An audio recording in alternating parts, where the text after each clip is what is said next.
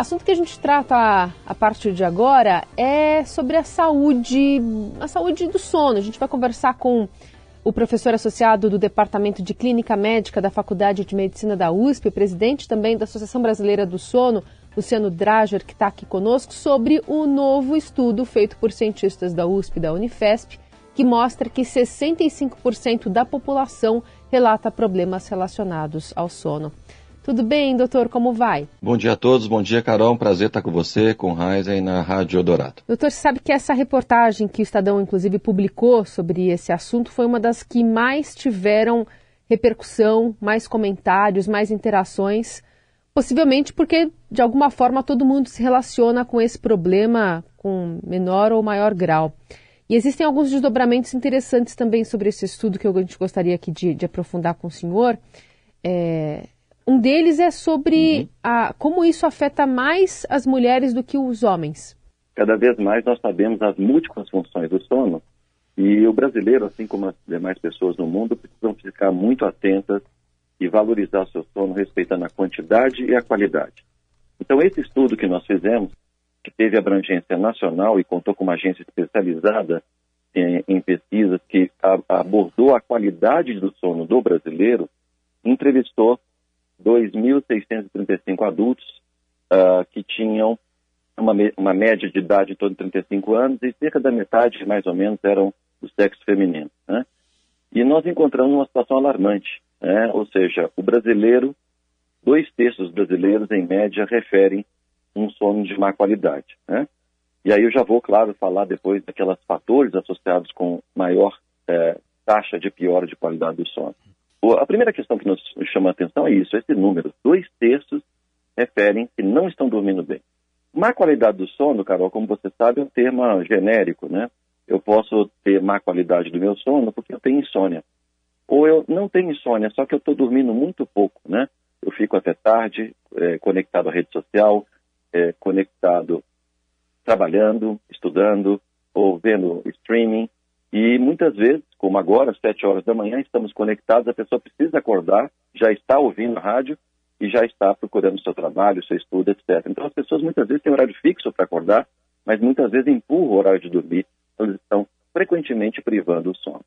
E eu posso ter distúrbios do sono porque eu ronco, porque eu tenho sonolência, aquela chamada apneia do sono. Então, má qualidade do sono, um guarda-chuva, né, que pode significar diferentes distúrbios do sono, diferentes insatisfações.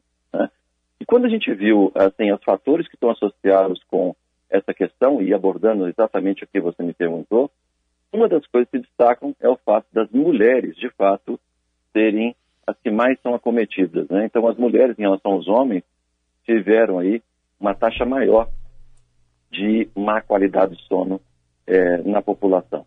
Né? E isso nos chama a atenção das potenciais causas. Né? E a hora que você quiser me interromper, você fica à vontade. Então, claro. Então, é, no contexto das mulheres, como é que a gente pode explicar isso? Né? Nós já sabemos que a insônia é mais comum nas mulheres. As mulheres, cada vez mais, nesse processo de emancipação, elas estão adotando múltiplas tarefas, mas elas ainda têm um papel central na família.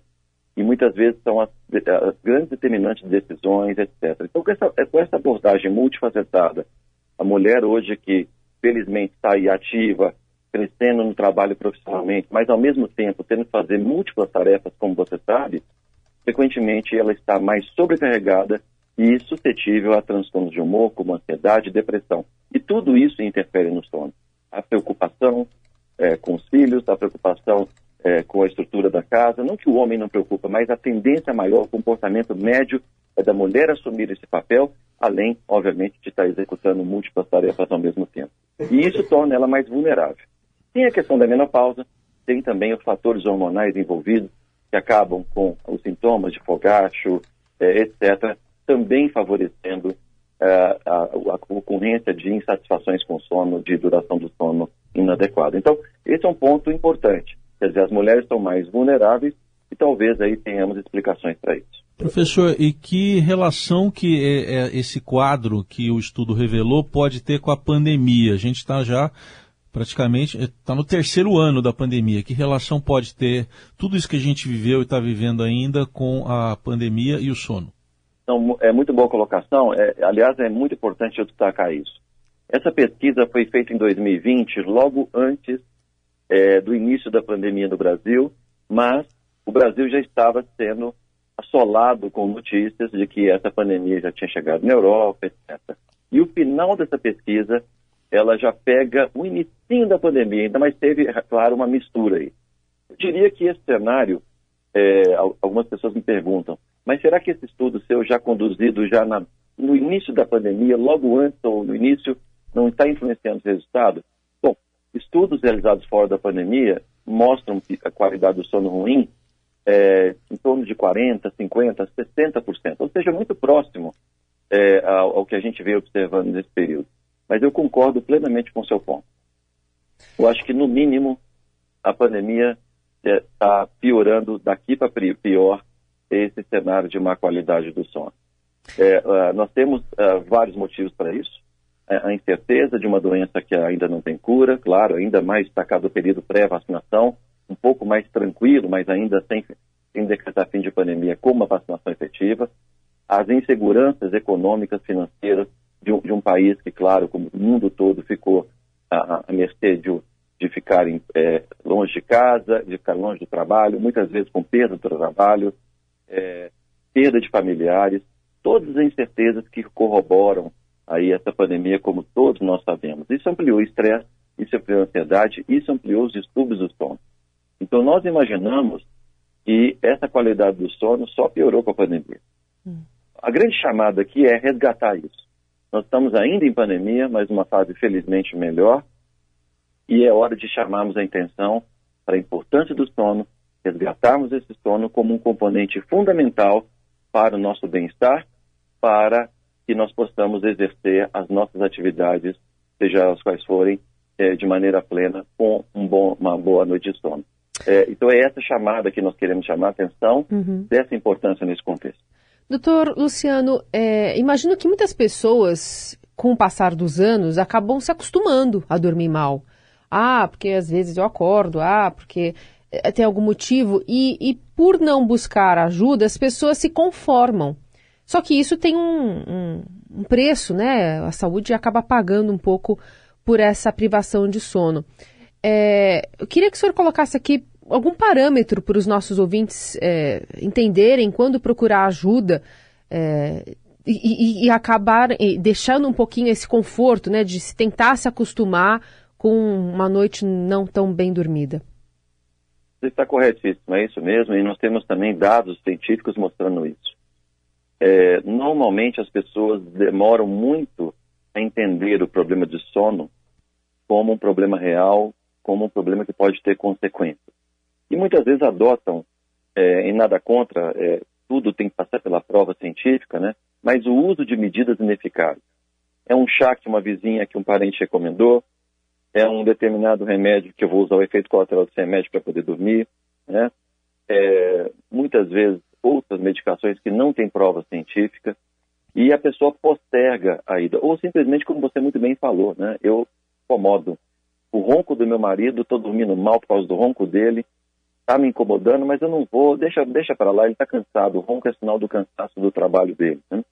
E as pessoas acabam realmente atrasando muito.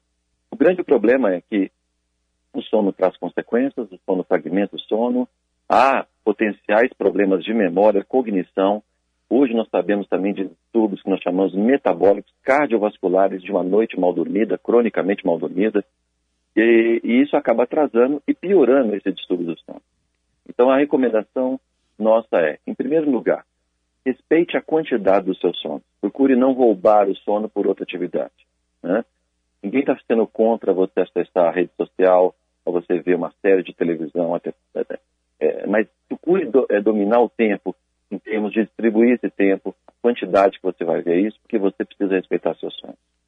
Outra coisa, tem uma, tem uma boa higiene do sono, né? Então, uma alimentação leve antes de dormir. Essa pessoa tem que ter um lugar é, um, com controle de luminosidade, com controle de poluição sonora, né? E ela não tem que ficar discutindo relação, problemas é, pessoais, financeiros, próximo do horário de dormir. Ela tem que estar preparada, tem que sinalizar para o corpo que, que precisa dormir. E se ela tiver, mesmo assim, com dificuldade de, de pegar no sono, ou acorda no meio da noite e não consegue dormir, ou é um ronco que está atrapalhando, que está sendo ouvido do quarto ao lado pelos meus filhos, filhas, parentes, etc., e eu acordo cansado. Isso é sinal de alerta que você precisa procurar um profissional de saúde com certificação em medicina do sono para que ele possa abordá-lo e mudar esse panorama fazendo tratamentos apropriados. Então, em suma, precisamos valorizar o sono, adotar medidas de boa higiene desse sono e em casos de persistência de sintomas ou de sintomas de alarme, como eu mencionei, puxa, não estou conseguindo dormir, eu fico horas rolando na cama, isso está acontecendo muito frequente, é sinal que você precisa procurar atendimento médico adequado.